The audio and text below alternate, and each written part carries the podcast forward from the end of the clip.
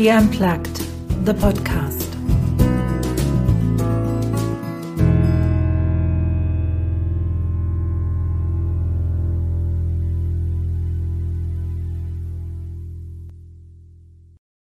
Im heutigen Podcast geht es darum, wie du dein eigenes Leben gestalten kannst.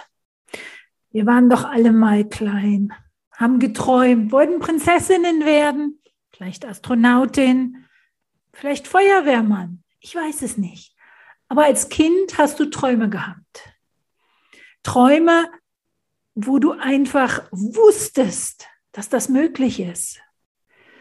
Und dann, wie bei vielen von uns, hat die Realität eingesetzt, die Realität der Eltern, der Schule, des Umfeldes, die, die, die dir peu à peu erklärt haben, warum das, wovon du träumst, nicht geht. Es gibt viele Gründe, warum es auch völlig gerechtfertigt ist, warum ich bestimmte Sachen nicht machen kann. Was uns aber nicht klar ist, dass wenn wir unseren Kindern diese Träume nehmen, wir auch der erwachsenen Person aberziehen zu träumen und das Unmögliche für möglich zu erachten. Und darüber möchte ich heute mit unserem Gast sprechen, denn das ist ihr Ziel. Sie will inspirieren, dass du deine Träume wieder lebst, dass du dein Leben selbst gestaltest. Und darauf freue ich mich sehr. Ich hatte ja schon angedeutet, dass wir alle als Kinder noch richtig gut träumen konnten. Und da möchte ich ansetzen bei der ersten Frage für meinen Gast. Yvonne, wovon hast denn du als Kind geträumt und was ist aus diesem Traum geworden? Ähm, tatsächlich habe ich davon geträumt, Lehrerin zu werden. Das war sehr früh, noch bevor ich, glaube ich, in der Schule war, mein Traumberuf. Ich hatte eine, ich habe immer noch eine ältere Schwester, ähm, die ein paar Jahre vor mir in die Schule gekommen ist und da war ich ziemlich neidisch drauf. Und die hat mit mir Schule gespielt und ich wusste, Schule wird das Tollste und irgendwann werde ich Lehrerin werden. Und habe, man kennt ja diese Freundschaftsbücher. Ähm, und das war immer sehr einfach für mich auszuführen, was willst du später werden? Und ähm, da stand immer Schriftstellerin und Lehrerin. Und Zeitweise stand da auch Rechtsanwältin zu so einer Zeit, wo ich die Serie Matlock geguckt habe. Aber das war nur dieser Einfluss. Ich habe mir das dann so vorgestellt wie da. Aber Lehrerin war es immer. Ich wollte immer Lehrerin werden. Und was ist denn jetzt aus diesem Traum geworden, Yvonne?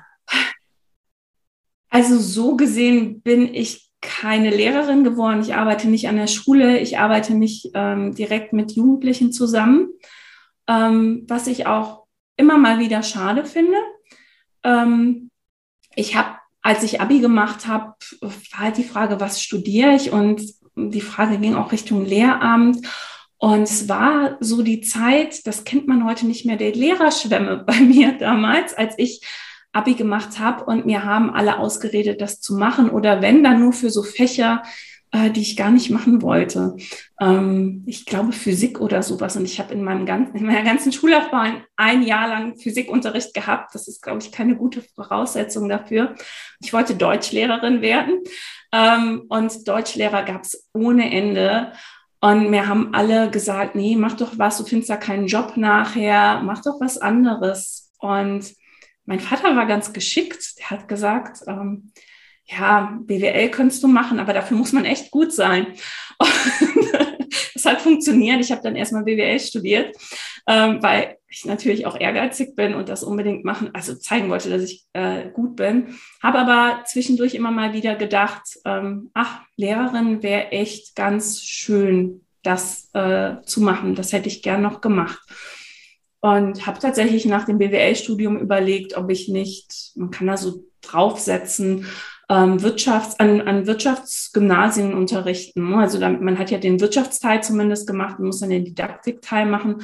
Habe das nicht gemacht, weil mh, hm, auch da wieder, äh, das kennen, glaube ich, ganz viele Frauen, vor allem Frauen in unserem Alter, ähm, sich Gelegenheiten geboten haben und äh, ich die Gelegenheiten angenommen habe. Und die Gelegenheit war einfach, dass mir ein Unternehmen, ähm, für das ich ich war selbstständig neben dem äh, Studium, für das ich selbstständig schon gearbeitet habe. Die haben mitgekriegt, dass ich mit dem Studium zu Ende bin und haben mir einen Job angeboten. Und ich habe mich halt gar nicht beworben um einen Job und sie haben mir einen angeboten und ich habe den selbstverständlich angenommen damals, weil ich dachte, wow, mir bietet jemand einen Job an. Das ist eine Gelegenheit, die muss ich wahrnehmen. Und bin dann halt wieder ein Stück weiter weg von dem Thema Lehrerin werden. Was an, am Job, am Beruf der Lehrerin hat dich, wenn du jetzt zurückblickst, fasziniert? Was war es da? Mm, also ich würde wirklich formulieren, also als Kind hat mich etwas anderes dran fasziniert als heute. Und ähm, natürlich denke ich mir, dass ich das heute besser einordnen kann. Was mich als Kind fasziniert hat, ist das Thema Wissen. Und für mich war die Welt und ist sie heute noch in jeder Facette interessant. Auto, außer Autos und Fußball finde ich nicht so spannend, aber alles andere interessiert mich wirklich. Und wahrscheinlich, wenn mir der Richtige das erzählt, finde ich das auch noch spannend. Ähm, aber es gibt so viel Wissen auf dieser Welt und es ist ganz klar, dass wir das nie alles erlangen können. So viele Facetten, so viele Blickwinkel, die alle dasselbe beschreiben, mit anderen Worten, mit anderen Brillen. Mathe ist für mich das gleiche wie Deutsch, nur mit einer anderen Brille und man schaut andere Dinge vielleicht an. Und das fand ich schon als Kind wahnsinnig faszinierend und hatte die Vorstellung, glaube ich, dass eine Lehrerin, also am, am Schalthebel des Wissens äh, ist und sehr viel Wissen hat und auch äh, dabei helfen kann, dieses Wissen Menschen wie mir damals als äh, kleines Mädchen weiterzugeben und dachte, das ist das Tollste, was man machen kann. Ähm, weil ich tatsächlich auch so meine Schwester, meine große Schwester vielleicht vor Augen hatte, wie sie das mit mir gemacht hat. Sie hat mir Schreiben beigebracht und fantastisch schreiben können. Wie toll ist das denn? Und das wollte ich natürlich auch anderen beibringen. Heute denke ich mir, äh, in einer Weiterentwicklung dessen, also ich bin immer noch großer Fan von Wissen und denke, es ist so toll. Ähm, und dass wir uns untereinander Wissen weitergeben können, macht uns ja auch zu Menschen. Es gibt ja bestimmte Dinge, die nur wir Menschen können. Ähm, und äh, das zumindest in der schriftlichen Variante über Generationen hinweg, ohne dass wir uns persönlich kennen, das können Menschen. Und zusätzlich denke ich mir, ähm, das ist etwas, was ich so die letzten zwei, drei Jahre bei vielen Dingen denke. Äh, das ist eine wunderschöne Art der Verbindung zwischen zwei Menschen. Ähm, wenn ich einem Menschen Wissen mitgebe, ähm, dann ja, äh, was für ein tolles Geschenk ist das? Oder jemand anders. Und ich habe das in meinem Job vor meiner Selbstständigkeit öfter gehabt, dass ich mit Leuten gesprochen habe und ein Jahr später kam, ah, du hast mir da und da das gesagt. Und mir war das manchmal gar nicht mehr bewusst, aber ich habe halt gemerkt, dass diese Person aufgrund dessen, was ich gesagt habe, Entscheidungen getroffen hat und äh, Dinge entwickelt hat. Und ja, zwischen uns eine ganz besondere Verbindung, ein Stück des Weges gemeinsam zu gehen, entstanden ist. Und das finde ich am Thema Lehrerin sein heute nach wie vor ähm, super faszinierend, weil man ja in aller Regel, also wenn man diesen Lehrerinnenbegriff im klassischen Sinne verwendet, mit sehr jungen Menschen arbeitet und äh, sehr früh ähm, ja einen Samen pflanzt vielleicht. Ja. Uns verbindet da auch was, Yvonne, weil ich wollte als Kind auch immer Lehrerin werden. Hm. Nicht, weil meine Schwester es war, ich habe keine Schwester, aber meine Mama ist Lehrerin. Und so wie du, und jetzt kommen wir so ein bisschen in die Gegenwart, habe ich auch einen Weg gefunden. Ich habe damals das auch nicht gemacht. Mir wurde auch gesagt, hm, keine gute Idee für dich, Anja. Heute, seit 20 Jahren, bin ich Dozentin. Zwar nicht für kleine Kinder, sondern für große Kinder, so erwachsene Kinder. Mhm. Und habe damit auch diesen Traum ein Stück weit umgesetzt. Wie ist das bei dir? Also ich weiß es ja, aber für unsere Hörerinnen, wie ist das bei dir gegangen? Welcher dieser Teil in dir, der Wissen vermitteln wollte, der diesen Traum hatte, wie hast du den oder wie näherst du den heute als erwachsene Frau? Ähm, ja, also wenn ich da mal drauf zurückblicke, sehe ich ganz viele Dinge, wo ich das gemacht habe. Ähm, zum einen habe ich, ich glaube 2005, ein Zweitstudium angefangen. Ähm, da wurde an der Fernuni Haken das Fach Bildungswissenschaft eingeführt. Und ich weiß nicht, wie ich davon erfahren habe, aber als ich das gesehen habe, habe ich gesagt, das mache ich und habe das gemacht, habe ähm, ja in drei Jahren nebenberuflich das Studium gemacht. Und das war toll. Das war für mich auch ähm, so erhellend, ganz anders als BWL, wo man Dinge lernt, hat man da eine Art zu denken gelernt, ähm, die man immer weiter nutzen kann, die mir ganz viele neue Einblicke gebracht hat und worauf ich heute immer wieder zurückgreife. Ähm, dann hatte ich ganz sicher viele Momente in meiner beruflichen Laufbahn, wo ich Teamleiterin war, wo ich ähm, Menschen angeleitet habe, die auch ein bisschen jünger waren als ich, dass ich eine Mentorinnenrolle einnehmen konnte und durfte. Und ähm, ja, habe irgendwann ein Nachhilfeportal gegründet, ähm, mit dem ich ja auch Wissen weitergebe, wenn auch nicht so direkt im 1 zu 1 oder 1 zu 20, was auch immer. Und ähm, gebe heute Kurse, wo ich auch unterrichte. Und das Größte und für mich ähm, Entscheidendste, wo ich Wissen weitergeben darf, sind meine Bücher, weil ich ja schreibe. Und äh, bei den Kursen sind es halt auch Kurse für Leute, die schreiben. Ähm, aber mit einem Buch kann ich ja noch viel, viel mehr Menschen erreichen als mit einem Kurs. Und in einem Buch muss ich mir natürlich auch vorher viel mehr überlegen, wie hole ich die Leute ab, weil ich nicht reagieren kann, sondern ich muss mir das genau vorher überlegen, was alles sein könnte. Und ja, da habe ich so meine didaktische Ader ein bisschen ausgelebt. Also wenn wir mal wirklich zu unserem Caveman zurückgehen, Geschichten die begleiten uns so lange, wie es uns, uns Homo sapiens gibt. Die Sachen, die wir uns gegenseitig erzählt haben, ob das dann die Märchen waren, die Fabeln waren, ähm, Geschichten lehren uns was. Da hast du wieder diese Komponente. Sie mhm. lehren uns etwas. Sie haben eine Moral. Vielleicht vermitteln sie uns eine bestimmte Erfahrung weiter. In deinen Freundinnenbüchern war ja Lehrerin und Schriftstellerin. Mhm. Also du machst ja beides. Es hat mhm. sich beides vielleicht anders als ursprünglich gedacht, aber beides hat sich manifestiert. Aber wenn du mal in die, in die Richtung der Geschichten guckst, was ist so deine, dein Bezug zu Geschichten? Was waren deine Lieblingsgeschichten als Kind? Mm, also ich mochte Michael Ende sehr gerne und äh, bei mir war viele haben ja die unendliche Geschichte, ähm, mochte ich auch gerne, aber Momo war für mich das Buch, die Kassette schlechthin. Ich hatte alles. Ich habe das Buch parallel zur Kassette gelesen und ähm, ja, tatsächlich kann ich noch ganz viele Dinge auswendig. Und das ist sowas, was mich äh, sehr geprägt hat, wo ich heute denke, wenn es ähm, tausende Apps beim Telefon gibt, dass es das gleiche ist wie mit den Puppen bei Momo, äh, wo es dann noch dies gibt und das gibt. Also ja, fast schon visionär, äh, was er geschrieben hat. Äh, ganz viele Dinge, wo ich heute denke, ja, hat vielleicht auch meine Sicht ähm, auf die Welt geprägt. Ähm, das war definitiv eine Geschichte, die ich mochte. Und ansonsten habe ich ähm, alles gelesen, so wie ich heute auch alles lese, alles, was man mir gegeben hat. Und äh, habe mich immer gefreut, wenn es das neue Deutschbuch gab, weil da Kurzgeschichten drin waren. So war das bei mir. ja. Du wirst es nicht glauben, aber vor vielen, vielen Jahren hatte ich einen Spitznamen. Der war Momo. Oh, wie toll. Hatte der mit, der, ähm, mit dem Buch zu tun? Oder? Ja.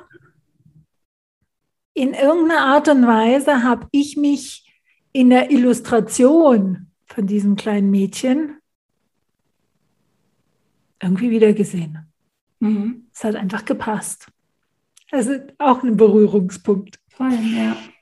Kannst du dich an dein erstes selbstgeschriebenes, und jetzt weiß ich nicht, war es eine Kurzgeschichte, war es ein Gedicht, was war es, erinnern? Wie hast du dich an das selber Schreiben überhaupt herangetastet? Hm, also ähm, ich weiß, dass ich als Kind angefangen habe, kleine Geschichten zu schreiben, sobald ich das so ein bisschen kannte. Das erste, was ich schreiben wollte, war eine Geschichte über ein Känguru, das nach Europa kommt und es sollte Max und das Känguru heißen. Ähm, da ist es nicht, nicht viel weiter als diese Rahmenbedingungen gekommen. Ähm, das erste Mal, äh, dass ich tatsächlich, also ich habe dann in der Schule geschrieben, ähm, auch immer ein bisschen mit mehr Fantasie als gefragt war und äh, weiß, dass wir einmal ähm, die Aufgabe bekommen haben, irgendeine Geschichte zu schreiben, zum Beispiel äh, eine Fantasiegeschichte, zum Beispiel, als ich einmal eine Fliege war. Und dann habe ich sofort, als ich einmal eine Fliege war, geschrieben. Und das war so die erste Geschichte, die mir ziemlich viel positive Resonanz bekommen hat, weil ähm, meine Klasse und meine Lehrerin davon begeistert waren und die ist dann später im Klassenbuch, da ist es dann veröffentlicht worden. Das war so, ja, ähm, da war ich wahrscheinlich so zehn. Das war die erste, die ähm, äh, ja, wo ich ein Publikum hatte, wirklich, wo ich wirklich veröffentlicht, veröffentlicht was, habe. Was für ein Erfolg, was für ja. ein Erfolg. Ja. Ich, ich unterbreche dich ganz bewusst, weil ich möchte da nachhaken, weil es ist auch die Verbindung zu, zu den Lehrerinnen oder den Lehrern. Kannst du dich an Situationen erinnern? Du hast gesagt, du hast Geschichten geschrieben, wo manchmal mehr Fantasie drin war als gefragt. Mhm. Kannst du dich an Situationen erinnern, wo das Feedback nicht nur durchweg positiv war, wo vielleicht Sachen kamen wie, Yvonne, du brauchst zu lange, das ist zu ausführlich, das macht keinen Sinn, ich weiß, in der Schule werden immer diese Kriterien vorgegeben und anhand von den Kriterien werden ja dann die Geschichten benotet. Ich habe da eine ganz bestimmte Meinung zu. Das ist genau wie im mhm. Malen und im Sport. Ich finde das nicht okay. Mhm. Aber für dich persönlich gab es da Situationen, wo du diesen Kern in dir, ich kann schreiben, ich schreibe gern, beschützen musstest? Nee, während der Schule eigentlich nicht. Also es gab schon nicht dieses, du brauchst zu lange oder so, sondern eher, du hältst dich nicht an die Vorgaben. Mhm. Ähm, es gibt eine Bildergeschichte und natürlich ist doch zwischen zwei Bildern passiert doch immer was. Also so habe ich das interpretiert. Und manchmal sind da Dinge passiert, die halt nicht auf den Bildern waren. Und dafür habe ich mal die ähm, Bewertung bekommen. Ja, du musst dich schon an die Bilder halten. Und ähm, das habe ich aber, ich erinnere mich dran, dass ich gedacht habe, ja, weil das stimmt ja gar nicht, weil es passiert ja immer was zwischen den Bildern und habe das dann so weitergemacht. Ähm, da musste ich das also nicht meinen Kern beschützen, sondern habe einfach gedacht, naja, ähm, dann lasse ich diesen kleinen Teil weg, wenn ich ihn einreiche und wenn ich es für mich schreibe, ist es halt so, es passiert ja auf jeden Fall was zwischen den Bildern. Ähm, und habe das einfach so ähm, angenommen. Ansonsten hatte ich tatsächlich mit meinen Deutschlehrern weitestgehend Glück. Ähm, also die, die wirklich Einfluss auf mich nehmen konnten, äh, weil ich sie eine längere Zeit hatte, ähm, haben mich alle eher gefördert und auch kritisches Denken gefördert und ähm, ja, also mir auch Freiraum gelassen. Da hatte ich wirklich Glück. In Kunst war das nicht der Fall. Äh, da hatte ich einen Kunstlehrer, der immer nur den Kopf geschüttelt hat, wenn er gesehen hat, was ich gemalt habe. Also ich kenne das auch, aber zum Glück nicht beim Schreiben. Ähm, das ist vielleicht auch mit ein Grund, dass mir das später leicht gefallen ist, diesen Weg dann zu gehen oder ihn auch zu gehen, nachdem ich halt den größten Teil meines Lebens nicht geschrieben und veröffentlicht habe, ähm, zumindest keine Bücher geschrieben habe dann zu sagen, doch, ich mache das nochmal, weil ich in dem Bereich immer ein gewisses Selbstbewusstsein hatte. Also da hatte ich Glück mit den Lehrern. Da kannst du dich wirklich glücklich schätzen und es ist vielleicht wirklich so, dass das dir jetzt auch hilft, mit so einer offenen und einer Leichtigkeit ans, mhm. ans Schreiben zu gehen, wo andere vielleicht dieses mm, Denken, ja, zwischen den Bildern passiert ja was, aber trotzdem weiter einreichen wollten und deshalb halt dann die entsprechende äh, mhm. Benotung bekommen haben, weil es halt nicht dem wunderschönen kleinen engen schwarzen Kästchen entsprach. Mhm. Aber gut, dass es bei dir nicht so war. Also in der Schule hast du kleine Geschichten geschrieben, sowas mit der Fliege an der Wand. Mhm. Wie ging es dann weiter bei dir mit deiner Schreibkarriere? Erstmal gar nicht. Ähm, erstmal habe ich ja BWL studiert, dann war ich in der Unternehmensberatung, war da Analystin und habe Excel-Tabellen äh, vor allem mir angeschaut, in VBA programmiert, irgendwelche Automotive-Projekte unterstützt und ähm, also Zahlen finde ich sehr spannend und das hat mir auch Spaß gemacht, aber es hatte nichts, aber auch gar nichts mit Schreiben zu tun. Schon E-Mails, die ich geschrieben habe, haben jetzt auch waren eher kurz und möglichst nicht zu viel Text und so.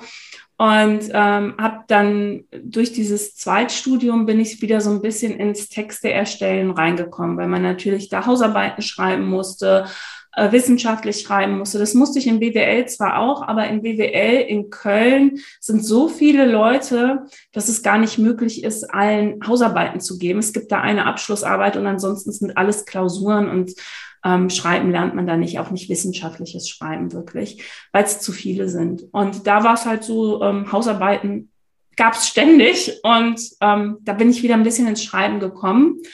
Ähm, bin danach aber erstmal in ein E-Commerce-Unternehmen gegangen und ähm, habe äh, da dabei geholfen, den Analytics-Bereich für Mietwagen aufzubauen. Hatte auch nichts mit Schreiben zu tun, äh, aber da bin ich dann zumindest so ein bisschen ähm, später dann in das ganze Thema Unternehmenskommunikation mit reingekommen und ähm, habe ja das war nicht mein Bereich, aber ich habe immer da Sachen zugeliefert, ähm, gerne auch übersetzt aus Zahlen für Leute, die nicht so mit Zahlen zu tun hatten. Und ja, bin da äh, wieder ins Schreiben so ein bisschen gekommen und ähm, habe dann tatsächlich, als ich diesen Job aufgegeben habe, gesagt, ich mache jetzt mal irgendwas und habe dann ein Buch geschrieben. Ähm, so, so ist es tatsächlich gekommen, dass ich gesagt habe, ja, ich könnte ja jetzt auch mal ein Buch schreiben und zumindest erstmal ein Sachbuch, ähm, was nicht so die große Hürde ist wie ein Roman. Es ist immer noch eine große Hürde, aber es ist nicht ähm, sind nicht so viele verschiedene Schichten, auf die man achten muss. Es ist ähm, ja leichter zu strukturieren, es ist leichter, den Text zu schreiben, es ist leichter, das Ganze zu veröffentlichen und Menschen zu finden, die genau das gerade suchen. Also habe ich erstmal ein Sachbuch rausgegeben. Ähm, ja, und das habe ich 2017 dann angefangen und bin so reingekommen. Und mir fällt ein, ich habe zwischendurch tatsächlich noch was anderes mit Schreiben gemacht. Und zwar meinen allerersten Blog, dass ich das vergessen habe. Tatsächlich über den Blog bin ich ins Schreiben gekommen. Ich habe äh, 2010 einen Blog begonnen ähm, über Literatur. Und da ist natürlich dann ähm, ja der Zusammenhang zum Schreiben auf jeden Fall da. Ähm, immer Rezensionen geschrieben zu Büchern. Ähm, erstmal wahnsinnig viel gelesen in der Zeit. Ich lese eh viel, aber da habe ich ja in vier Wochen teilweise 20 Bücher gelesen, weil ähm, okay. ja, das geht, wenn man nichts anderes macht. Ähm, und nicht schläft. Ja, ja, so ungefähr. Ja, weil das so ein Zeitrahmen war, wo die Longlist vom Deutschen Buchpreis gerade draußen war und ich wollte vor der Shortlist alles gelesen haben. Ähm, ja, und in der Zeit natürlich auch sehr, sehr viele Texte geschrieben und auch ähm, Texte für andere geschrieben, auf eine ganz einfache Art und Weise, ähm, weil beim Blog ist es ja kein ganzes Buch, man muss kein Cover haben, es steht kein Preis dran, es ist kostenlos. Wenn es jemandem nicht gefällt, muss es ja einfach nicht lesen. Ähm, es ist viel leichter und da bin ich dann tatsächlich ins äh, Schreiben gekommen. Ja. Von wem hast du dir vielleicht Hilfe geholt, auch schon beim Blog schreiben? Also schreiben ist ja erstmal das eine, aber so mhm. zu schreiben, dass es wie eine Geschichte ist, dass auch eine Rezension will ja gelesen werden, weil mhm. sonst schreibe ich sie einfach für nichts. Mhm. Wer hat dich da unterstützt oder wer hat dir vielleicht Ratschläge, Ideen, Tipps gegeben? Oder war dein Schreibstil von Anfang an so, dass es einfach schön war, ihn zu lesen? Hm. Ich habe wahnsinnig viel übers Schreiben gelesen. Ähm, das ist halt auch so ein bisschen meine Art, Wissen aufzunehmen. Es gibt ganz viele tolle Schreibratgeber, Schreibbücher, Bücher darüber, wie ähm, Texte wirken. Und da habe ich super viel gelesen zu. Ähm, dann tatsächlich hat äh, der SEO-Mensch, Suchmaschinenoptimierungsmensch in dem E-Commerce-Unternehmen ein paar Tipps gegeben zum Schreiben, äh, zum Suchmaschinenoptimierten Schreiben. Und das ist, ich finde das ganz spannend. Ähm, Suchmaschinen versuchen ja, die besten Artikel rauszufinden für die Menschen. Und sie tun das über verschiedene äh, Algorithmen, die immer besser werden. Aber am Ende ist das Ziel, dass die Leute diesen Text gerne lesen. Und die Suchmaschinen sind nur irgendwie dazwischen. Und da habe ich mich auch mal so ein bisschen analytisch mit auseinandergesetzt, was macht es denn überhaupt aus? Äh, und das ist jetzt nicht irgendwie zehnmal das Keyword drin haben, sondern ähm, ja, einen bestimmten Aufbau, dass man Leute abholt am Anfang, dass man es ihnen leicht macht, im Text zu bleiben, dass man alles erklärt, ähm, und zwar unterhaltsam, aber trotzdem eben auch auf einem gewissen Niveau, dass man nicht denkt, das habe ich ja schon zehnmal gelesen. Und ähm, also ist jetzt nicht das suchmaschinenoptimiertes Schreiben das beste Schreiben ist, aber wenn man sich diese Brille mal anzieht und sagt, was macht denn überhaupt einen Text erkennbar zu einem Text, der anderen Menschen gefallen könnte, dann lernt man ganz viel übers Schreiben tatsächlich. Mhm. Das finde ich einen ganz spannenden Ansatz weil so habe ich aufs Schreiben auch noch nie geguckt. Da, da kommt so ein bisschen der Aspekt von dir als Analystin mit rein. Dieses, hm, wieso funktioniert das und an welcher Stellschraube muss ich wie drehen, damit mein Text da nach oben geht. Und das Ziel ist ja von uns allen, dass, dass der gelesen wird. Welche Tipps, jetzt gehen wir mal ganz konkret, mhm. gib doch mal zwei, drei Tipps, wo auch ich bestimmt noch was verbessern kann, dass unsere Texte leicht leserlich sind? In guten Texten, das empfehle ich immer wieder, ähm, ein guter Sachtext fängt mit einer Geschichte an, gar nicht mit der Sachinformation. Und habe jetzt auch aus der Gehirnforschung äh, ein Argument dafür, und das finde ich immer ganz gut, wenn man weiß, warum etwas funktioniert, dass man nicht einfach sagt, irgendjemand hat gesagt, hier Storytelling, mach mal Storytelling. Nein, ähm, Texterfassung funktioniert umso besser, äh, mit je mehr Fragen ich an einen Text gehe. So, jetzt schickst du mir ein Newsletter und ich habe erstmal nur die Frage, worum geht's denn da? Wenn du aber mit einer Geschichte anfängst und äh, etwas erzählst, womit ich mich verbinden kann, also diese Verbindung entsteht, dann frage ich mich während dieser Geschichte auch, was bedeutet das denn? Warum erzählt sie mir diese Geschichte? Ich werde neugierig. Ich bin mit Fragen im Kopf auf den Text vorbereitet, der ja die eigentliche Sachinformation enthält.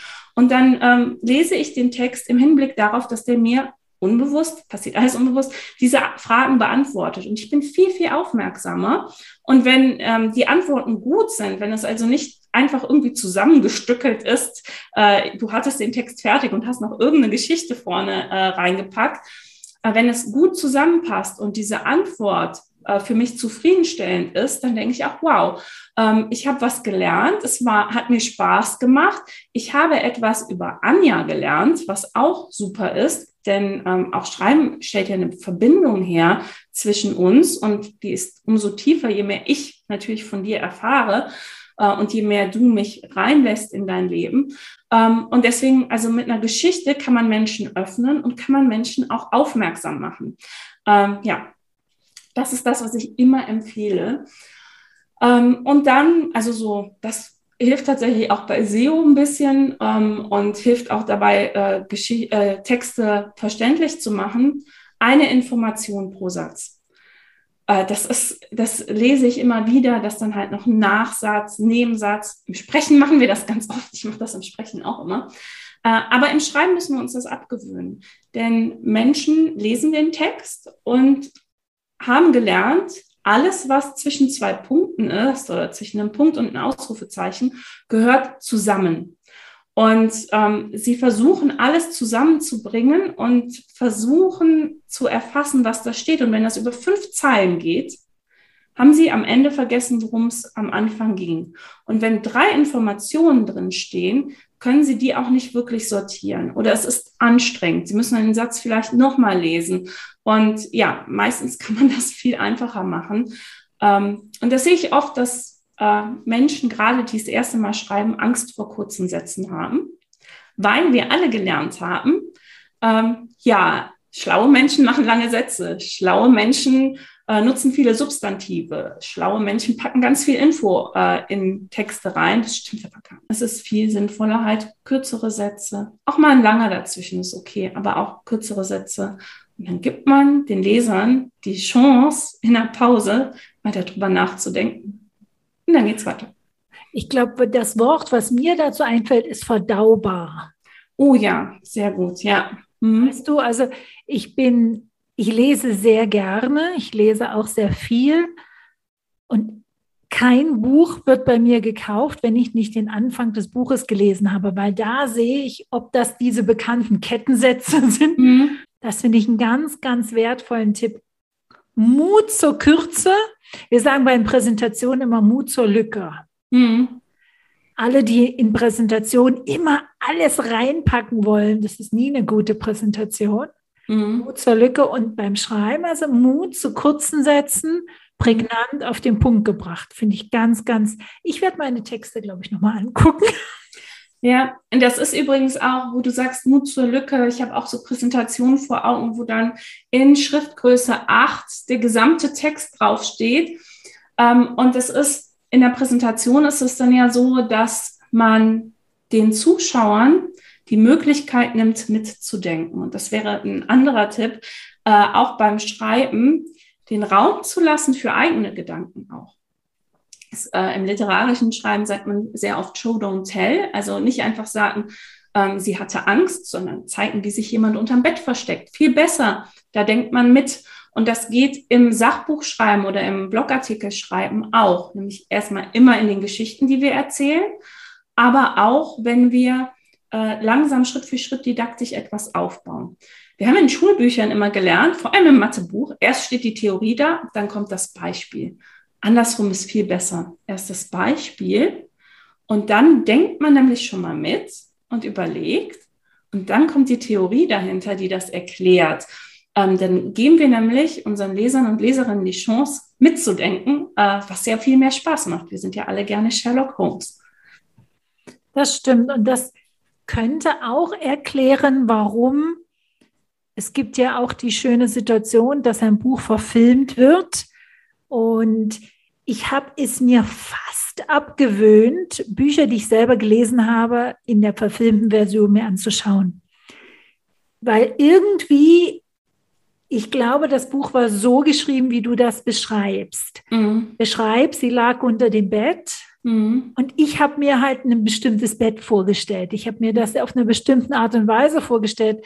Und im Film wird es mir präsentiert und dann habe ich keine Wahl mehr. Das ist jetzt so. Und mhm. da ist ein ganz schönes Stück Fantasie von mir auf einmal raus. Mhm. Ja, das stimmt.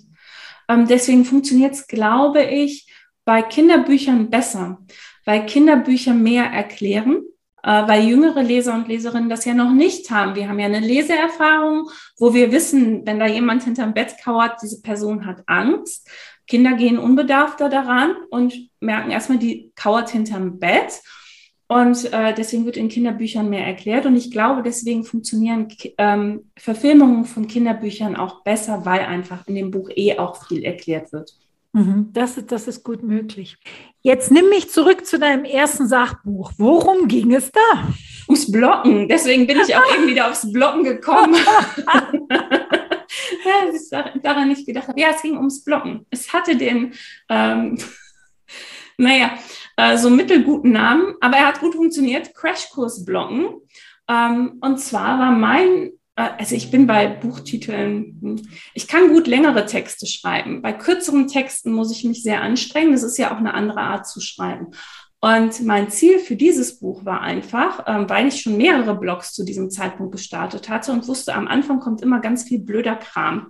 Äh, man muss Technik machen, man muss sich um rechtliche Sachen Gedanken machen, man muss erstmal einen Plan entwerfen, äh, man muss gucken, worüber blogge ich genau, man braucht einen Namen und sowas. Und habe mir gedacht, das Bloggen selbst macht so viel Spaß und dieser ganze Kram am Anfang macht nicht so viel Spaß.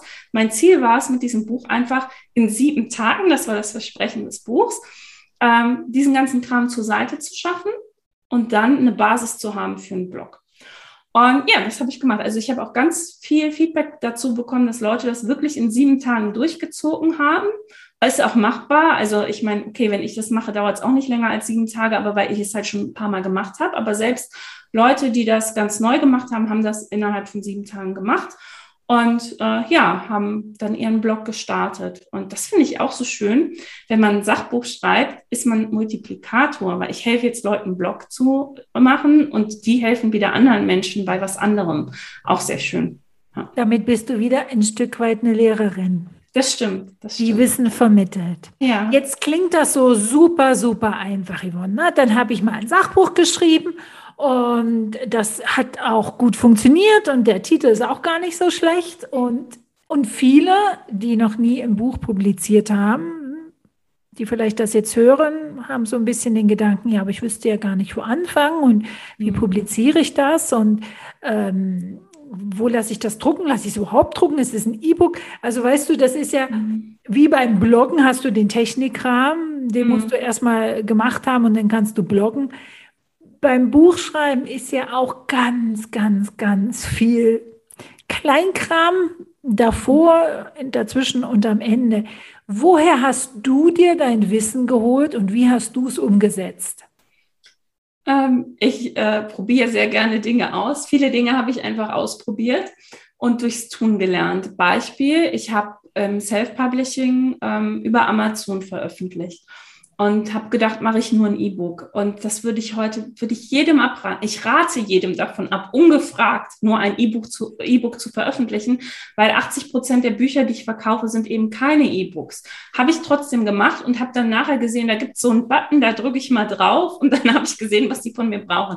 Und habe das einfach hochgeladen oder habe ein Cover, in Canva gibt es so Covervorlagen, habe ich genommen und eine ein bisschen angepasst, also schon nicht, nicht so in zehn Minuten, aber ich habe gedacht, oh, dann mache ich so ein schönes Grau und dieses Bild gefällt mir und die Schrift gefällt mir. Und wenn ich dieses Cover heute ansehe, denke ich, dass das jemand gekauft, also es sah nicht unprofessionell aus, aber man kann den Titel nicht lesen, weil er viel zu klein ist. Ähm, solche Sachen.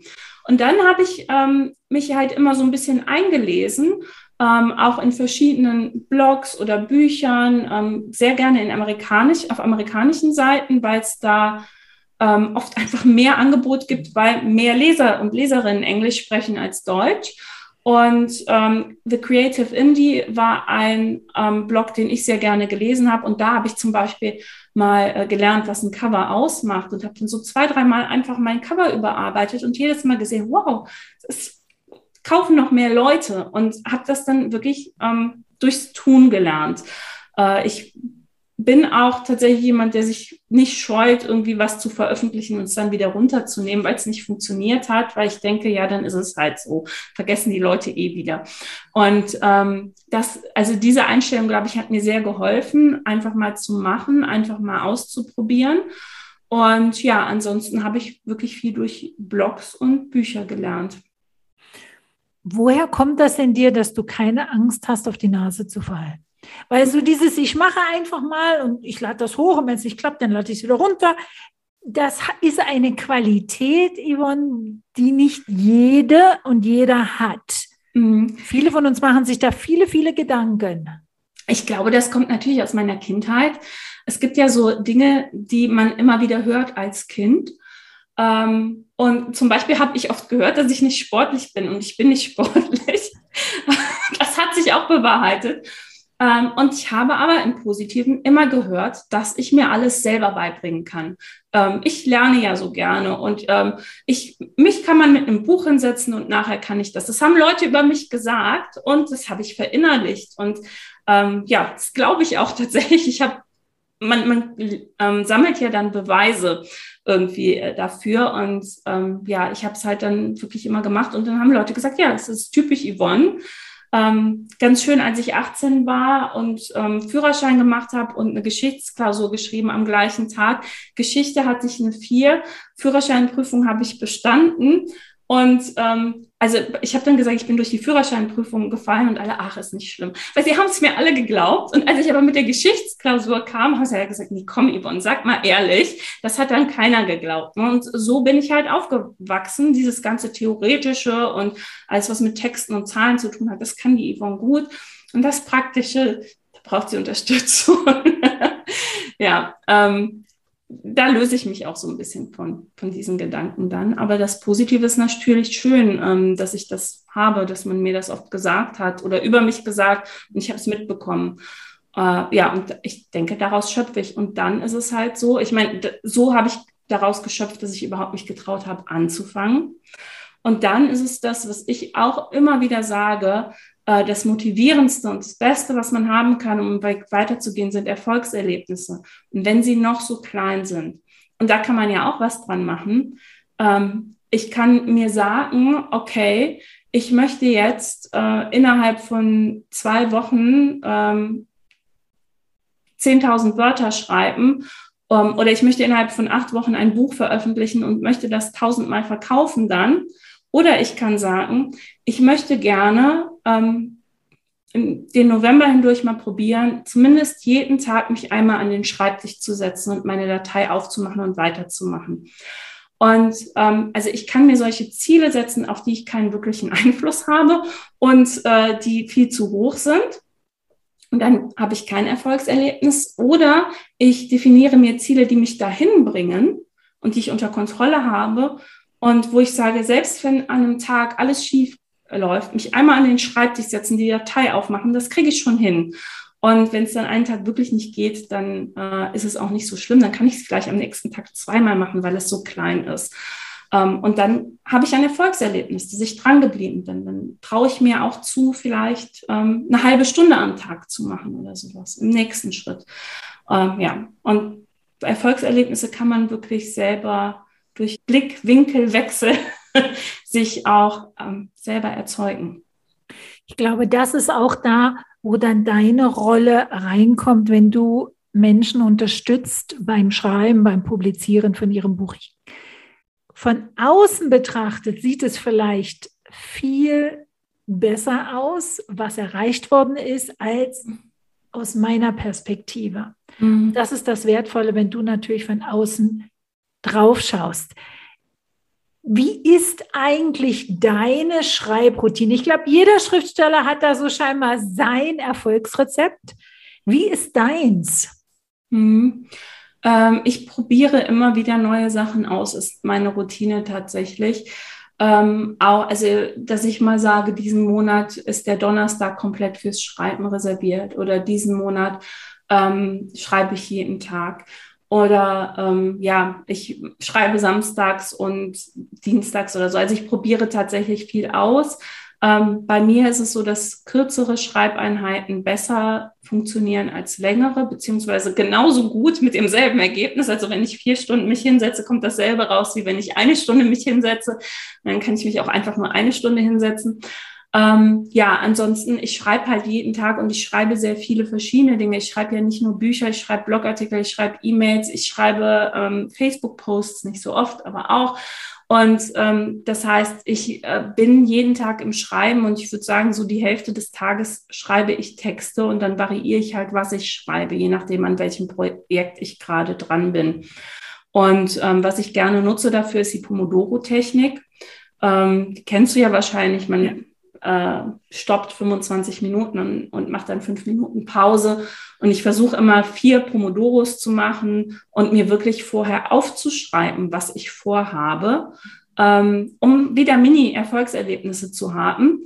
Ähm, und auch, um mich besser einschätzen zu können, um festzustellen, weil ich schreibe ja auch nicht jedes Projekt gleich schnell oder gleich langsam oder wie auch immer, äh, um zu sagen, okay, bei diesem Projekt brauche ich, glaube ich, ein bisschen länger. Und je ähm, besser ich mich ja einschätzen kann, desto besser richte ich auch andere Erwartungen an mich oder mhm. plane mhm. meinen Tag anders. Ähm, das ist ja äh, in, in Berufen, wo jetzt nicht ein Chef daneben steht und sagt, ich erwarte jetzt Folgendes bis da und dahin, sondern wo man ja der eigene Chef ist, ähm, muss man ja auch ein bisschen um voranzukommen, sich einschätzen können, planen können, sagen können, ich nehme mir das vor und das ist dann vielleicht realistisch weil darauf dann auch andere Dinge aufbauen. Wenn das Buch fertig ist, passieren ja andere Dinge und die muss ich ja auch einplanen. Vielleicht brauche ich dann auch Unterstützung oder sowas. Und ja, ähm, dafür finde ich es auch ganz wichtig zu sagen, ich schätze vorher ein und ich gucke mir auch immer an, wie viele Wörter ich geschafft habe. Das ist die Analystin, die man nicht aus mir rauskriegt wieder.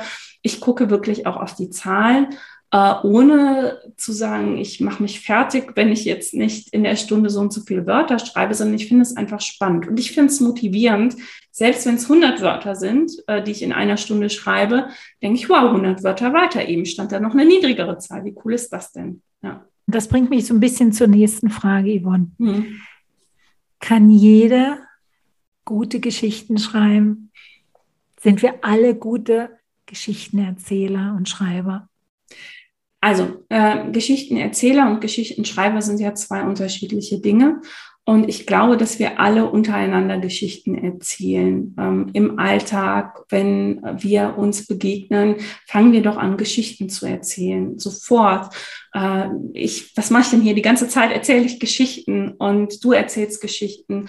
Ähm, wenn ich meinen Mann heute Abend sehe, werden wir Geschichten über den Tag erzählen. Und das ist total in uns drin, ähm, Geschichten zu erzählen. Ähm, Geschichten schreiben ähm, kann entsprechend eigentlich auch jeder. Es ist gleichzeitig so, dass sich bestimmte Regeln etabliert haben, wie Geschichten aufgebaut sind, was man erwartet. Und im mündlichen Erzählen können wir das ein bisschen steuern. Da haben wir Feedback durch die Person, der wir etwas erzählen, die kann was nachfragen. Kennt man manchmal auch, dass jemand so erzählt, man denkt, jetzt erzähl weiter oder oh, ich habe es gar nicht mitgekriegt. Also jeder hat ja einen anderen Stil und man kann dann eingreifen. Und beim Schreiben kann man nicht mehr eingreifen. Und gleichzeitig erwarten wir unbewusst Dinge, ähm, die in einer geschriebenen Geschichte so und nicht anders laufen. Und ähm, ich vergleiche immer alles gern mit WLAN. Ähm, es ist dann wie WLAN. Ne? Also WLAN merken wir, wenn es nicht da ist. Wenn es da ist, denken wir nicht drüber nach. Und genauso ist es bei bestimmten Strukturen in Geschichten. Wenn es so ist, wie wir es gelernt haben, wie wir es unbewusst erwarten, merken wir es nicht. Aber wenn es nicht so ist, dann fällt es uns auf. Dann denken wir, was ist das denn? Das ist ja komisch aufgebaut. Das ist ja komisch geschrieben, ohne es vielleicht benennen zu können, aber es fällt auf. Und diese Regeln kann man aber lernen. Und deswegen, kurze Antwort auf deine Frage, ja schon. Also erzählen tut sowieso jeder. Und das dann in eine bestimmte Form bringen, kann man lernen. Du sprichst von der Heldenreise, oder? Auch von der Heldenreise. Das ist aber auch eine von verschiedenen Varianten, die man erzählen kann. Ähm, da gibt es ganz viele verschiedene Modelle, Akte, äh, drei Akte, fünf Akte, neun Punkte, alle möglichen Sachen gibt es da, alle möglichen Modelle. Heldenreise ist ein Modell, das man verwenden kann. Ähm, muss man nicht verwenden. Äh, aber die Heldenreise zu verwenden ist ziemlich sicher, weil ich dann schon weiß, okay, das kennen die Leute. Und ich glaube, die, die großen Geschichten, die Märchen und die großen Heldengeschichten, die sind, das kann ich mit den anderen Systemen nicht beurteilen, aber die sind durch die Bank alle entsprechen sie der, der Heldenreise und diesem mhm. Spannungsbogen, diesem Kreislauf. Yvonne, wie viele Bücher hast du geschrieben und wie viele publiziert? Also geschrieben mit denen in der Schublade sind es, glaube ich, 16 oder so. Äh, aber ich finde, also ich habe elf publiziert und das finde ich ist ein ganz schöner Anteil, dass es mehr als die Hälfte ist. Ähm, ja, plus, also von denen, die da in der Schublade liegen, werden nicht alle ewig in der Schublade bleiben. Ähm, ich, also ganz wichtig ist auch Fokus und immer nur an einer Sache arbeiten. Das tue ich nicht. Ähm, aber ich äh, erkläre Leuten, dass das wichtig ist und dass ich es nicht tue. Ähm, ich wüsste, es wäre besser. Ich kann es nicht. Ähm, deswegen, also ich bereite da auch parallel mehrere Sachen noch vor. Ähm, ja, das sind die Zahlen. Wow. Und von diesen, von diesen elf publizierten Büchern, also beim ersten weiß ich, das war ein Sachbuch. Mhm. Wie hat sich das dann entwickelt? Sind da mehrere Sachbücher gekommen? Ja. Ist da jetzt Belletristik dazu gekommen? Ähm, Bellet Belletristik kommt im Januar dazu und äh, der Rest sind aktuell Sachbücher, Ratgeber, Sachbücher, so Fachbuch, ja. Okay, und du machst weiterhin alles im Eigenverlag? Ähm, ich habe zwei Bücher im Verlag herausgebracht, in zwei unterschiedlichen Verlagen. Das äh, war toll, war eine tolle Erfahrung. Beide sehr unterschiedlich. Ähm, das eine, ähm, die sind sehr stark im Buchhandel, im lokalen Buchhandel, die anderen äh, sehr stark online. Und ähm, das Schöne, das eine ist ein wirklich wunder, wunderschönes Buch, das hätte ich allein nie so hinbekommen. Ähm, bei dem anderen ist es in so einem Bundle drin, das hätte ich allein nie hinbekommen. Ähm, mein Herz schlägt aber schon weiter für Self-Publishing. Ich freue mich, diese Erfahrung gemacht zu haben plane aber bei den nächsten Büchern wieder in Self-Publishing zu gehen, gar nicht nach einem Verlag zu suchen, weil ich schon gerne Dinge selber mache und auch gerne Dinge lerne und mich weiterentwickeln. Und ich habe jetzt diese ganzen Sachen gelernt, damit muss ich ja auch was machen. Ne? Also von daher. und anderen, so wie mir zum Beispiel, dann helfen, auf dem Weg unsere Träume umzusetzen. Ein, ein großes Thema ist ja bei dir auch, dass du deinen Kundinnen, deinem Kunden hilfst, ihre Träume zu realisieren. Mhm. Kannst du ganz kurz mal umreißen für jemanden, der dich nicht kennt, was dein Aufgabengebiet ist? Hm, also, äh, ich helfe Menschen dabei zu schreiben, ihr Buch zu schreiben und zu veröffentlichen und dass das Buch auch am Ende gelesen wird. Das ähm, ist eigentlich das Ziel der ganzen Sache. Und ähm, fangen aber wirklich ganz am Anfang an mit ähm, diesen Dingen, die wir eben auch besprochen haben, dass äh, es sind vor allem Frauen, die mit mir zusammenarbeiten und ich denke auch so in unserem Alter, ähm, die schon ein Leben haben, erfolgreich sind in der Familie, im Beruf, ähm, auf jeden Fall schon ganz viele Dinge erreicht haben in ihrem Leben und dieses Buch nicht bräuchten. Es ist nicht so, dass ähm, Sie sagen, das ist der erste Schritt, wo ich mich mal beweise oder wo ich etwas mache im Leben, die aber lange den Gedanken hatten an ein Buch. Und vielleicht sogar, dass sie andere Wege gegangen sind, bringt sie sogar vom Gedanken ab, dass sie dieses Buch schreiben sollten, weil ja, vielleicht ist dieses andere Leben das Richtige und äh, das mit dem Buch dann doch nicht. Und ähm, da fange ich tatsächlich an, auch ähm, überhaupt zu, vielleicht auch durch mein Beispiel ein bisschen zu zeigen, dass man auch gerne später anfangen kann mit dem Buch, dass es völlig okay ist, wenn man den Traum hatte, was anderes gemacht hat, trotzdem wieder dazu zurückzukehren und zu sagen, aber dieses Buch mache ich noch. Und ähm, ja, was mir auch ganz wichtig ist, ist, dass man in den Büchern die Menschen erkennt, die diese Bücher geschrieben haben. Und alle Menschen haben so ihre eigene Superkraft, sage ich gerne, ähm, die sie, die sie ja mit reinbringen können in das Buch auf einer erzählenden Art und Weise, aber auch so darin erkennbar, wie dieses Buch überhaupt aufgebaut ist, ähm, wie dieses Buch ja aussieht. Also man kann sich selbst in einem Buch sehr gut zeigen. Und das finde ich super wichtig, denn irgendwann lässt man das Buch ja los. Und das ist ein großer Schritt, an dem man vielleicht gar nicht gerne denkt, dass dieses Buch irgendwann komplett losgelassen wird und alleine irgendwo im Regal steht und man keine Möglichkeit mehr hat einzugreifen. Jemand ist dann mit dem Text alleine und dann ist es super, wenn man vorher alles gemacht hat, dass man wirklich in diesem Buch steckt und wenn man sagt, okay, das gefällt dieser Person vielleicht nicht, was immer sein kann, ähm, dann ist es einfach so, dann passt es nicht. Und dann ist es nicht, weil ich mich nicht genug gezeigt habe oder ich hätte was anders machen können, sondern ich bin in diesem Buch und ich versuche eine Verbindung herzustellen. Manchmal klappen Verbindungen, manchmal klappen Verbindungen nicht. Und das kennen wir ja auch aus dem ganz normalen Leben. Ja. Wir treffen eine Person und manchmal klickt es und das fließt einfach und wir können miteinander reden und wir kommen uns sehr schnell nah und wir merken Gemeinsamkeiten und manchmal klickt es nie. Das gibt es auch in dem Leben, nicht nur mit Büchern. Hm. Yvonne, du hast jetzt das Wort Superkraft, Superpower angesprochen. Wenn du dir deine elf Bücher anguckst und die 16, die nur noch in der Schublade liegen, was ist deine Superkraft beim Schreiben? Hm, also ich kann gut erklären.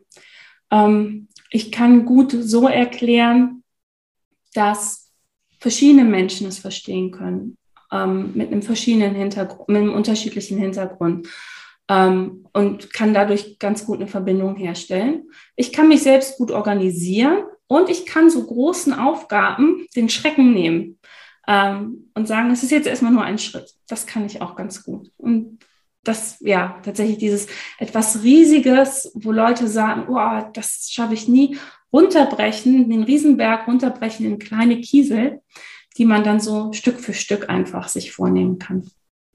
Für alle Nicht-Vegetarier, mir fällt dann immer da ein der Spruch, wie esse ich einen Elefanten? Habenweise. Ja. Das ist also das Runterbrechen in die kleinen Teilschritte und Selbstzweifel, die da auf einmal hochkommen, die, ja, wer liest eigentlich heute noch Bücher? Ich meine, wer geht überhaupt noch in den Buchladen? Gibt es überhaupt noch Bücher und Buchläden in zehn Jahren? wer bin ich schon bei den Milliarden an Büchern, die da draußen sind? Wie gehst du, wenn deine Kundinnen und Kunden mit diesen Problemen kommen? Wie gehst du darauf ein? Hm. Also tatsächlich ist es ein großer Teil der Arbeit. auch das Wie schreiben ist auch ein großer Teil der Arbeit. Ähm, aber auch, es ist eine Achterbahnfahrt. Man schreibt ein Buch eben nicht in zwei Wochen und wo man mal einfach reinklotzt und äh, Augen zu und durch, sondern es ist ein, ein längerer Zeitraum, in dem, äh, wenn man nicht gerade 15 Jahre alt und zu Hause lebt und nur zur Schule geht, auch ganz viele Sachen passieren, für die man Verantwortung trägt, ähm, die dann vielleicht gerade dringender sind. Ähm, und die, die Gefahr besteht immer, dass dieses Buch wieder nach hinten rückt. Entweder weil andere Sachen in den Vordergrund rücken oder weil man denkt, ähm, ah, da hat jetzt schon jemand anders ein Buch zu dem Thema geschrieben, meins braucht man jetzt nicht oder ah, es fällt mir so schwer, wie lange soll das denn dauern? Also all diese Zweifel, die man so hat. Und äh, ja, ich ermutige natürlich dazu, ich schaffe auch einen Rahmen, wo man immer wieder dran bleibt. Dranbleiben ist so wichtig ähm, beim Buch. Wenn man nämlich zu lang raus ist, dann kommen diese Gedanken besonders stark. Dieses brauche ich das überhaupt? Ich habe ja die letzten drei Wochen auch nicht dran geschrieben, ging ja auch gut.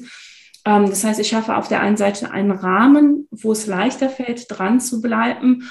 Und ja, ähm, bin in Gesprächen auch immer sehr gut darin zu zeigen, warum es doch sinnvoll ist, dieses Buch zu schreiben. Und diese ganzen Zweifel, die dann kommen und dieses sich hinterfragen, vielleicht auch das eigene Thema hinterfragen, ist wirklich ein Teil des Prozesses, Autorin zu werden. Ähm, für mich ist es eben nicht nur, ich schreibe ein Buch, wie ähm, ich ähm, mache eine Vase aus Ton oder so, das ist es auch. Ich erstelle etwas, es ist ein kreativer Prozess. Aber gleichzeitig bin ich ja ganz äh, tief in mir drin und hole alles Mögliche aus mir raus und sortiere es so, wie ich es anderen ohne weiteren Kommentar überreichen möchte und sagen möchte, das ist meine Essenz zu diesem und jenem, Thema. Und das ist natürlich ein Prozess, der ganz viel mit einem macht, äh, wo man ganz oft an Punkte kommt äh, und sich fragt, mh, hm, warum ist mir das wichtig oder warum hänge ich jetzt an diesem Kapitel oder ich will das gar nicht schreiben. So. Und ja, das begleite ich und da ähm, ja, helfen immer ganz gut Gespräche und auch so typische Beispiele, dass es mal ganz normal ist, das durchzugehen. Und es wird ja dann besser. Aber ich finde schön, dass du das von vornherein sagst. Es ist eine Achterbahn, weißt du? Mhm. So diese Erwartungen nehmen. Mir fiel dabei ein, dass ich ganz, ganz lange an dem Glaubenssatz ähm, gehangen habe, ich bin keine Autorin, ich bin keine Schriftstellerin. Mhm. Bin keine Schriftstellerin. Dieses grundsätzliche, ich muss schreiben, sonst geht es mir schlecht, ich kann gar nicht anders, das kenne ich nicht von mir. Mhm. Und das war mein Glaubenssatz, dass alle Schriftsteller das haben. Mhm. Bis dann irgendjemand mal gesagt hat, Anja, das ist nicht bei allen so. Mhm. Und da wieder der Blick, das ist das, was wir auch vorhin hatten, der Blick von außen auf so etwas gerichtet, öffnet dann auf einmal Türen. Der Will Smith, der ist gerade dabei, seine Autobiografie rauszugeben und hat in einem ganz kurzen Video angedeutet, wie der Prozess des Schreiben des Buches war. Und das war, glaube ich, kein angenehmer. Ja. Ähm, er beschreibt das ziemlich eindrücklich, wie oft er doch das eigentlich hätte gern hinschmeißen wollen so nach dem Dreh, das brauche ich jetzt nun auch nicht noch, das ist zu viel und es ist schön zu hören, dass das normal ist. Autobiografie ist ja noch mal, äh, geht ja noch mal tiefer. Da ähm, beschäftigt man sich ja dann auch mit vielleicht Ereignissen im Leben, mit denen man sich gar nicht mehr beschäftigen wollte. Dieses ähm, ich hatte gar nicht das Gefühl, ich habe gar nicht den Drang, immer zu schreiben. Das sind ja auch so Bilder, die uns in den Kopf gesetzt werden von äh, dem schreibenden Genie, das ja. wie im Rausch von der Muse geküsst von abends 8 Uhr bis morgens, wenn die ersten Vögel singen, äh, den Roman runterschreibt und dann noch das Blatt küsst am Ende. Ähm, und es ist jedes einzelne Wort perfekt. Das stimmt, also das, ist, ja bei niemandem so. Also jeder ähm, Text, den man schreibt, wird ja überarbeitet und es ist ähm, immer ein Prozess und man kann es auch erst überarbeiten, wenn man der ganze Text da steht. Ich weiß doch noch nicht, ob mein erstes Kapitel wirklich gut ist, wenn ich das letzte noch nicht gelesen habe. Es muss ja alles zusammenpassen und es ist, es entsteht. Es ist auch ein bisschen Puzzeln, ein bisschen Zusammenbringen von verschiedenen Dingen. Und ähm, ich bin ja auch, wenn ich heute ein Buch anfange, bin ich ja auch heute ein anderer Mensch als äh, zu dem Zeitpunkt in weiß nicht, vier, fünf Monaten, wenn ich es zu Ende schreibe. Zum einen durch den Prozess des Buchschreibens, aber auch durch ganz viele andere Sachen. Das fließt ja alles rein, was mir in dieser Zeit passiert. Und natürlich, wenn ich dann das Ganze nochmal lese, stimmt das erste Kapitel nicht mehr. Es muss mhm. dann nochmal überarbeitet werden. Und ja, äh, und man, man wird dann halt auch mit ganz vielen Glaubenssätzen die ganze Zeit konfrontiert, so wie du das sagtest. Total typisch, ich bin keine Autorin, höre ich sehr oft ähm, wieso, aber nur wenn ich ein Buch geschrieben habe, bin ich doch immer noch keine Autorin. Das ist ziemlich die Definition davon. Ähm, ja, doch. Und äh, das ist aber auch andere Glaubenssätze, wie ich hatte doch eine Deutsche in drei, also kann ich nicht schreiben. Oder ähm, wenn mir das so schwer fällt, dann ist das Buch nicht wertvoll. Oder das, was ich weiß, das reicht nicht für ein Buch. Und, so. und ähm, ja, das ist natürlich ein Prozess, den man gerne auch mal zwischendurch beenden würde, weil er auch anstrengend ist, weil er was mit einem macht. Und ähm, das macht ihn aber auch so wertvoll. Das stimmt. Und ähm, da geht noch so eine ganz andere äh, Büchse der Pandora gerade bei mir auf. Jetzt ist das Buch fertig, ob jetzt Sachbuch oder eine Kurzgeschichte oder eine, ein Roman, was auch immer. Und dann geht das ja ins Lektorat. Und das ist ja wie über Kohlen gehen. Also wie gesagt, meine Mama ist Lehrerin, die ist Deutschlehrerin. Das heißt, Lektorat ist für mich immer ein ganz, ganz schwieriger Prozess, weil auf einmal nimmt mir jemand mein Baby weg, malt da mit dem Rotstift rein und kommt mit Fragen und mit Bemerkungen, die in der Regel, wenn ich ganz ehrlich bin, nur wehtun. Was sagst du zu deinen Kundinnen, zu deinen Kunden, wie sie mit dem Lektorat am besten umgehen können? äh, tatsächlich gehört zu meinen äh, Mentorings immer auch, dass ich äh, ein äh, Mini-Workshop oder ein äh, Videotraining mache zum Thema, wie gehe ich mit Feedback um, was ist Feedback überhaupt äh, und erkläre das super gerne an ähm, den vier Seiten der Kommunikation, am Kommunikationsquadrat. Und dass wir mal gucken, äh, ist ja Sachaussage, Appell, Beziehungsaussage und äh, Ich-Aussage des Sprechers, dass wir mal versuchen, nur die Sachaussage herauszuarbeiten und ähm, versuchen äh, einfach für uns zu entscheiden, passt es für mich oder passt es nicht für mich. Und ähm, wir haben ja eine Zielsetzung für das Buch. Und die Zielsetzung für das Buch ist, so gut wie möglich Menschen äh, etwas zu erzählen oder beizubringen, wie auch immer. Und dafür ist das Lektorat da. Und ich vergleiche das gerne mit ähm, einem Spiegel. Also ein Feedback, grundsätzlich ein Lektorat auch ist ein Spiegel. Wir gucken rein und schauen, wie sieht denn dieser blaue Pulli aus, aber entscheiden, ob wir so dann rausgehen wollen, müssen wir selbst. Es ist nicht die Mutter vom Dreijährigen, die sagt, komm, nee, den blauen Pulli ziehst du nicht an, du nimmst den grünen Pulli. Und viele sind aber gerade auch aus dem Deutschunterricht gewohnt, dass die Person mit dem Rotstift recht hat. Und ähm, ganz oft, also bei Rechtschreibfehlern ist das wahrscheinlich sogar der Fall. Aber ansonsten hilft es vielleicht zu erkennen, was hat denn diese Person für Fragen? Und beim Lektorat finde ich auch ganz wichtig zu überlegen, kennt die Lektorin oder der Lektor denn die Zielgruppe? Ist das eine Person, für die das Buch überhaupt gesch geschrieben wäre? Hat sie das Vorwissen? Sind die Fragen, die sie stellt oder die Anmerkungen, die sie macht, ähm, aus der Sicht mit der Brille der künftigen Leser und Leserinnen. Ja, und ansonsten denke ich mir das rausnehmen, was hilft. Ähm, ich mache das auch gerne zum Thema Rezension. Das ist ja viel schlimmer noch als Lektorat, wenn wir ehrlich sind. Wenn da eine Ein-Sterne-Rezension mit dem Titel unbrauchbar steht, ähm, habe ich zweimal bekommen in meinem Leben. Ähm, einmal stand halt drunter, dass ähm, bei einem Filmlexikon ein ähm, Register am Ende fehlte. Und dann musste ich sagen, ja, es stimmt, hatte die Person recht. Ich weiß nicht, ob man dazu dann unbrauchbar sagen muss, aber ist egal. Das, da kann ich was mitnehmen. Oder ich hatte mal für dieses Crashkurs Blockenbuch ähm, ich glaube, es war dann eine Drei-Sterne-Bewertung, dass ich auf den Titel bitte WordPress hätte schreiben sollen. Und dann muss ich sagen, da hatte die Person recht. Richtig. Äh, einer hat geschrieben, na Gott sei Dank ist das Buch kurz. Und ähm, ja, hätte ja mehr Sterne geben können. Also da bin ich dann auch gelassen und gucke, was kann ich davon mitnehmen. Man kann es nicht allen Menschen recht machen. Ähm, auch einem Lektor oder einer Lektorin kann man es nicht recht machen. Am Ende trägt man selbst die Verantwortung dafür. Und wenn das jemand ist, der was versteht vom Lektorat, wird er das wertschätzend verpacken und ähm, ja, gucken und sagen, hm, äh, ich hatte beim Lesen die und die Frage, also so mache ich es, wenn ich lektoriere. Äh, ich hatte beim Lesen die und die Frage und ähm, weiter oben sagst du so und so, was ist, da, da wäre ich verwirrt jetzt. Und dann kann man das vielleicht auch leichter annehmen wenn man so ein Feedback bekommt. Ansonsten, ja, es gehört ein bisschen dazu. Ne? Also muss auch. Ja. Ich finde aber zwei Sachen ganz wertvoll, die du jetzt gesagt hast, Yvonne. Das eine ist wirklich den Schulz von Thun rein, reinnehmen und sagen, okay, was ist eigentlich die Sachaussage?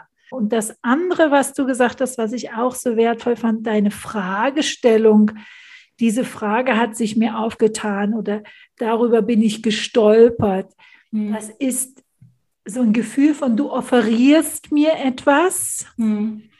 Und jetzt kann ich gucken, was das mit mir macht. Und vielleicht auch wertschätzender annehmen. Das finde ich extrem schön, wie du das beschreibst. Mhm. Tatsächlich ähm, sind wir im deutschsprachigen Raum auch nicht so geübt, wertschätzendes Feedback zu geben.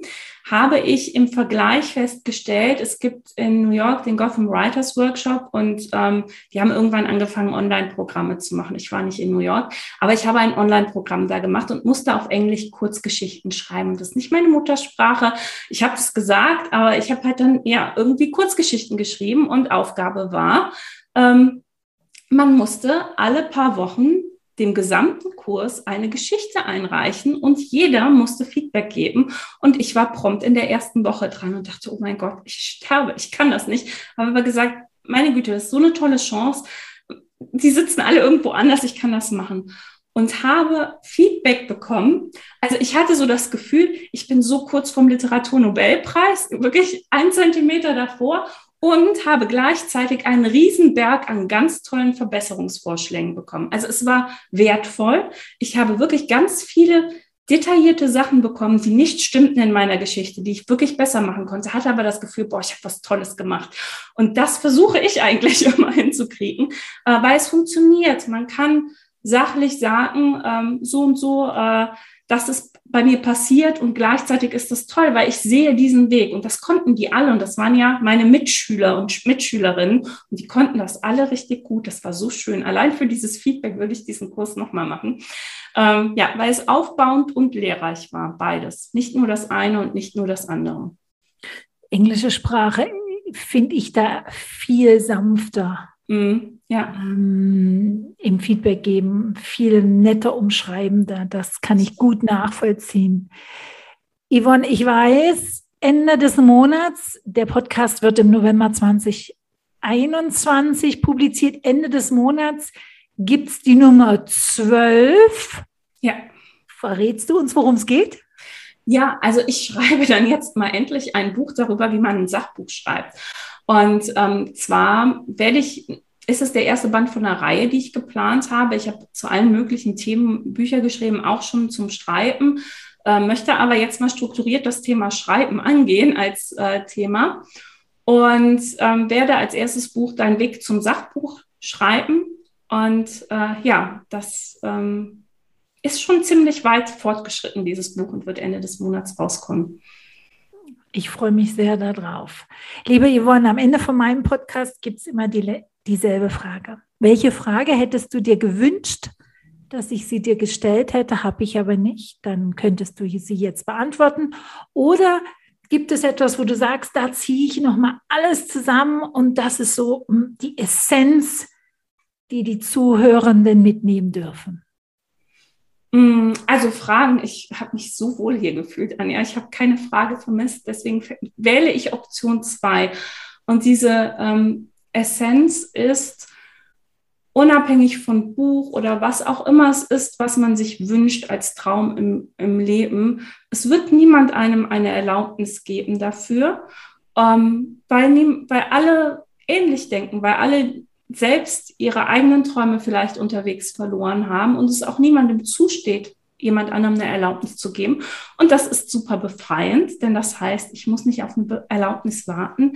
Ich darf gucken, ob es nicht irgendwo einen Weg gibt, meinen Traum zu verwirklichen. Und wenn es ist, dass ich jetzt nicht Deutschlehrerin bin, aber äh, stattdessen Menschen dabei helfe, ihre Bücher zu schreiben, was ziemlich nah dran ist, finde ich.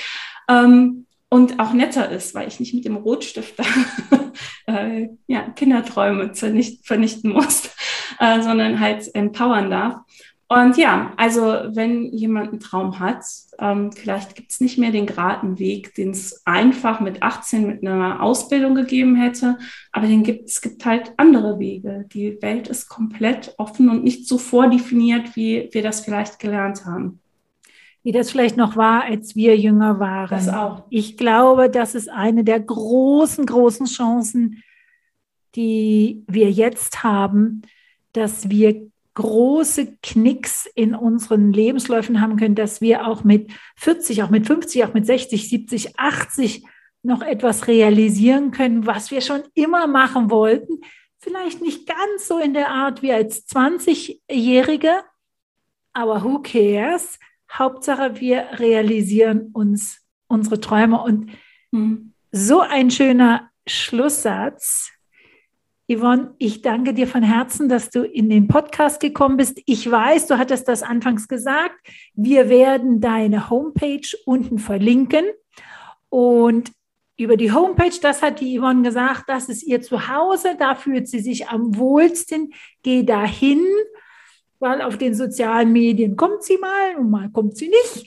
Aber auf der Homepage hast du alles, was du von ihr brauchst und findest du dann auch die entsprechenden Links auf die sozialen Kanäle, auf denen die Yvonne unterwegs ist. Vielen herzlichen Dank für deine Zeit. Es war mir eine Ehre. Vielen, vielen Dank für die Einladung. Es war so toll, liebe Anja. You heard a production by Anja Förster. Copyright Anja Förster. Music by audionautics.com.